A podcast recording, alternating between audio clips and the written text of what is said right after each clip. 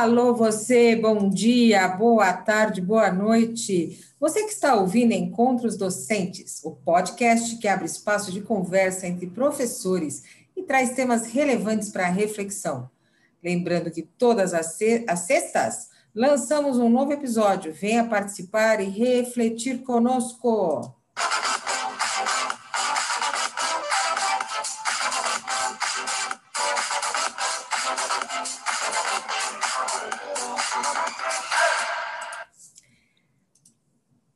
Semana passada, o professor Valdir, obrigada, professor Valdir, pela contribuição, trouxe uma sugestão para que abríssemos uma conversa sobre neurociências e educação. Consideramos uma ideia incrível e hoje estamos aqui para iniciar essa conversa, nosso primeiro episódio, sobre o tema com a professora Marta Gonçalves. Olá, professora Marta, seja muito bem-vinda ao nosso espaço Encontros Docentes. Olá, Margarete, olá, professores e professoras. É um grande prazer estar aqui com vocês para trocarmos um pouco sobre esse tema que estou bastante envolvida e considero muito importante para um início dessa reflexão com professores. É, espero poder contribuir com todos. Claro que sim, professora, claro que sim. O tema é relevante e certamente serão muito importantes suas contribuições. Bem, eu não sei nem por onde podemos conversar. Talvez para a gente poder se aquecer, eu vou te pedir para nos situar um pouco sobre o que podemos entender por neurociências na educação. Claro, então, bom, minha área de pesquisa é especificamente a neurociência da aprendizagem, que, em termos gerais, é o estudo de como o cérebro aprende e como os estudos é, da neurociência ajudam a explicar como as redes neurais são estabelecidas no momento da aprendizagem. Acho importante salientar que não é uma nova área da pedagogia, tampouco uma área associada a didáticas ou metodologias, não, não é, é nenhuma receita de bolo. Digo isso porque às vezes as pessoas fazem certa confusão. A ideia desse campo é contribuir com a prática pedagógica, estudar algumas orientações para o ensino a partir do conhecimento de como o cérebro funciona. Puxa, professora, isso é realmente interessante. Mas suponho que para entendermos um pouco mais sobre esse campo, a gente precise, sei lá, de algumas referências sobre o cérebro. Não sei, talvez sobre o seu funcionamento. Não sei se estou falando bobagem, professora. Afinal, o, o que, que é importante para aprendiz, a aprendizagem, né, que envolvam questões como, sei lá, memória, comportamento, processamento de informação? Seria isso? É, sei lá, nos contextualize um pouquinho mais sobre isso, por favor. Sim, exatamente.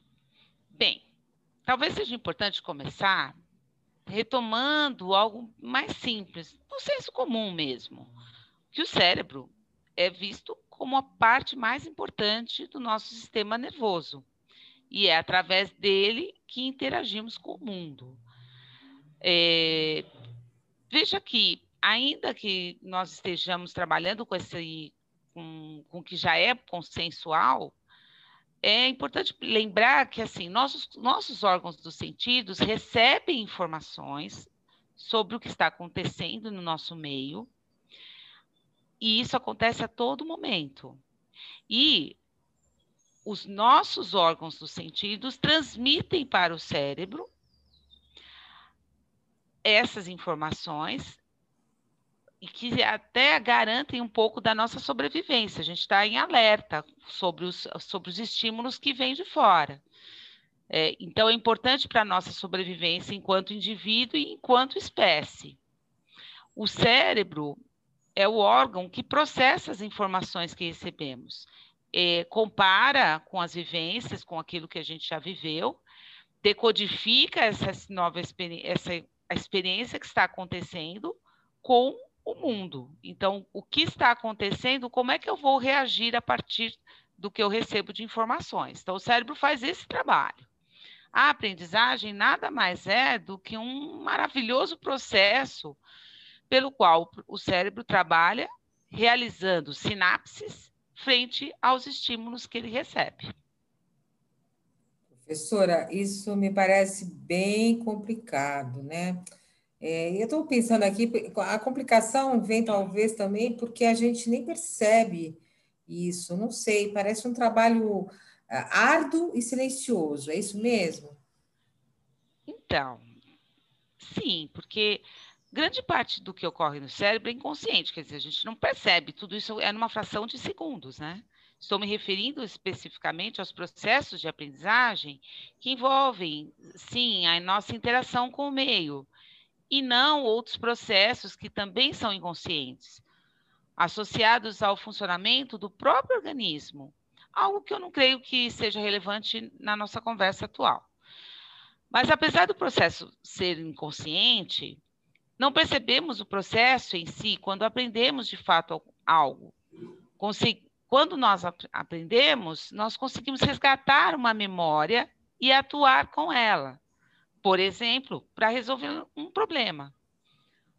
O neurocientista Eric Kandel disse algo bem interessante. Ele disse que aprender significa criar memórias de longa duração. Então, nosso cérebro ele foi organizado para mudar de acordo com as experiências vividas e pela forma como ele é usado. Ou seja, é, em outras palavras, a aprendizagem modifica a estrutura física do, do cérebro, tornando mais funcional. Chamamos isso de neuroplasticidade cerebral.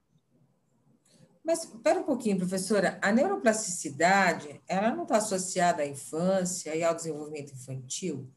É porque tem muitas experiências, né? A gente tem muitas experiências ao longo da vida e se isso impacta a estrutura física do cérebro, parece não haver sentido essa questão da neuroplasticidade. Não sei se eu estou compreendendo. Bem, então vamos retomar um pouco isso. A neuroplasticidade seria a capacidade do cérebro de se adaptar a mudanças, o que significa, na prática, a reorganização dos circuitos neuronais.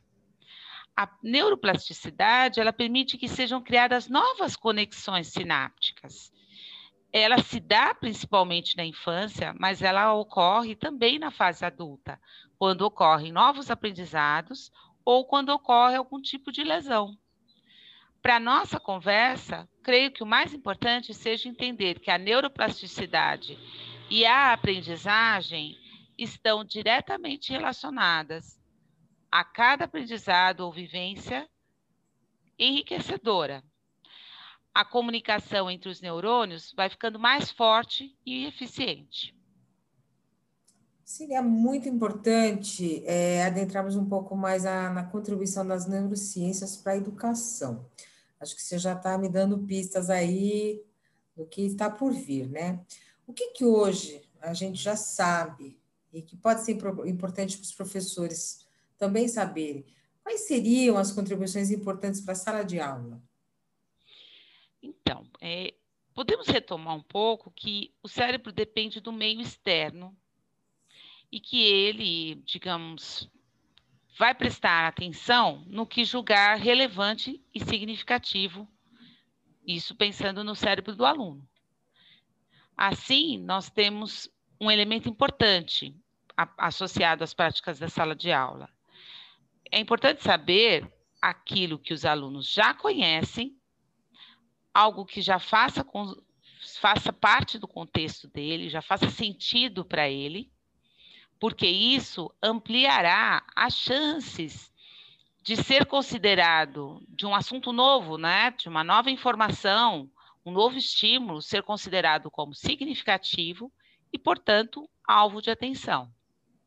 Essa mesma ideia sustenta também o que nós já tínhamos como referência, que é a importância da rotina e do momento do estudo ocorrer é, em ambientes com muitos distratores.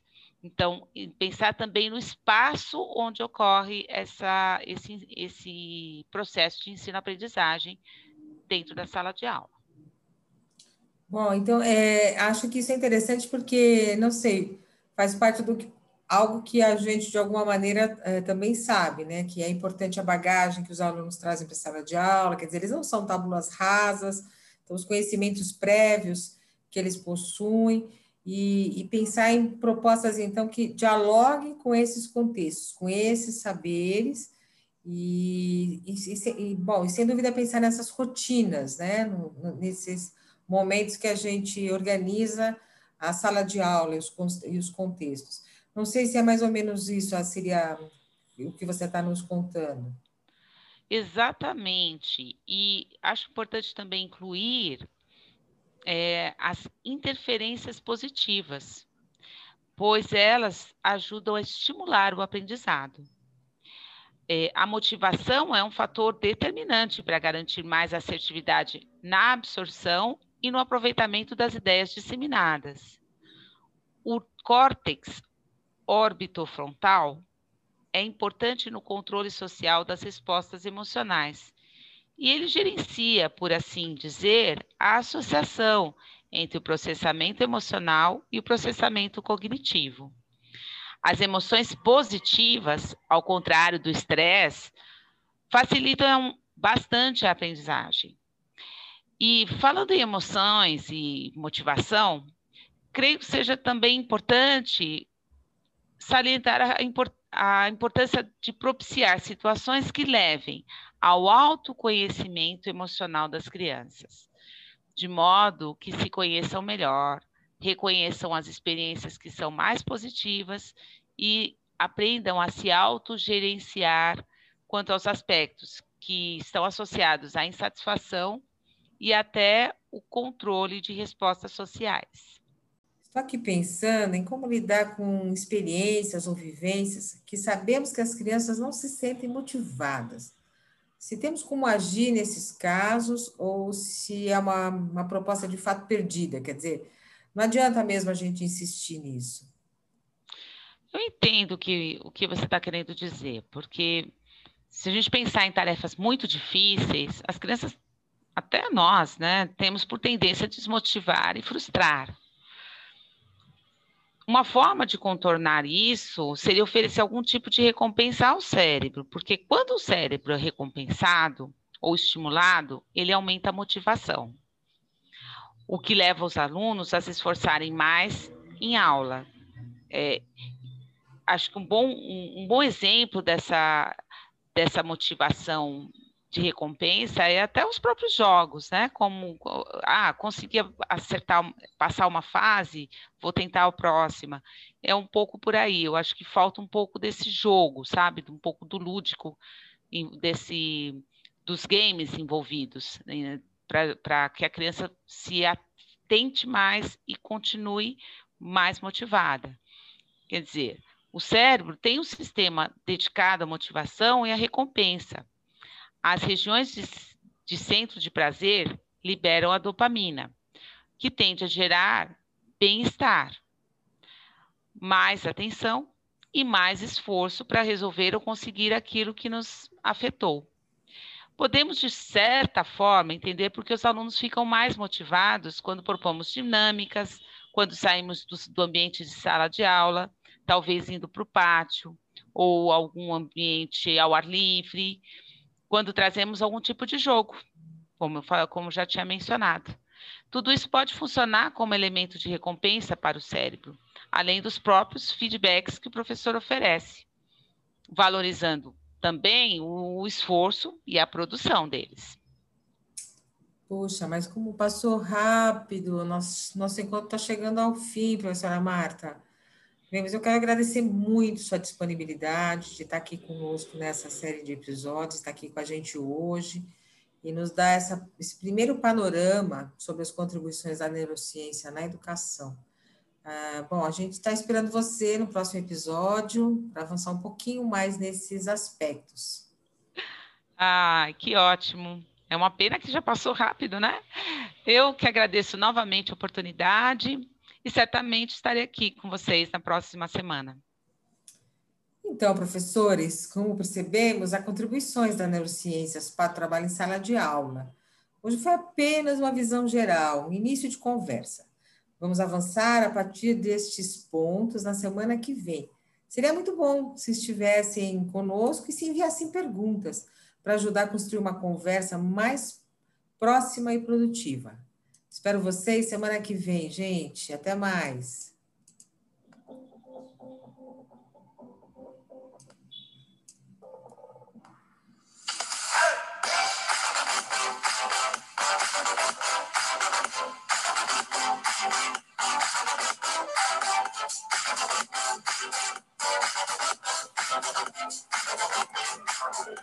Thank you.